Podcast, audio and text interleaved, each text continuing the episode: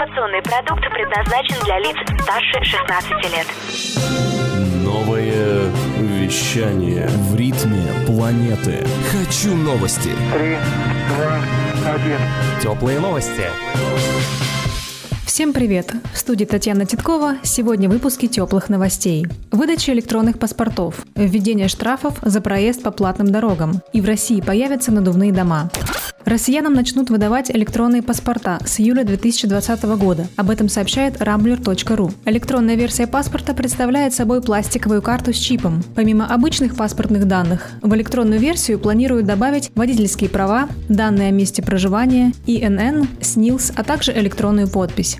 В качестве дополнительной опции будет разработано приложение в телефоне. По мнению специалистов, это обеспечит возможность хранения онлайн-паспорта не только на физическом носителе, но и полностью в виртуальном виде. На территории всей страны выдача электронных паспортов начнется уже в 2023 году. Отметим, бумажные паспорта останутся законной альтернативой, пока полностью не будет осуществлен переход на электронные носители. При этом полного запрета на бумажные версии не будет.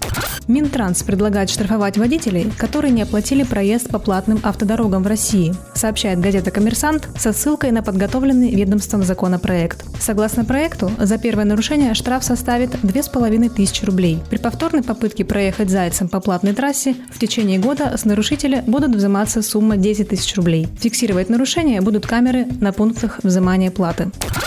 Госкорпорация «Ростех» выпустит пневмокаркасные конструкции на основе заполненных воздухом баллонов. Об этом сообщает rambler.ru. Строение планируют использовать при ликвидации чрезвычайных ситуаций и для быстрого создания временного жилья. Их можно размещать на снегу или песке, а также демонтировать и использовать повторно. На возведение конструкции уходит до двух часов. Сооружение выдерживает температуру от плюс 60 до минус 60 градусов. Стоимость одного такого экземпляра составляет от полутора миллионов рублей. Конструкции могут использоваться в качестве временных помещений, таких как склады или полевые госпитали.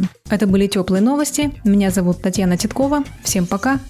Новое вещание. Теплые новости.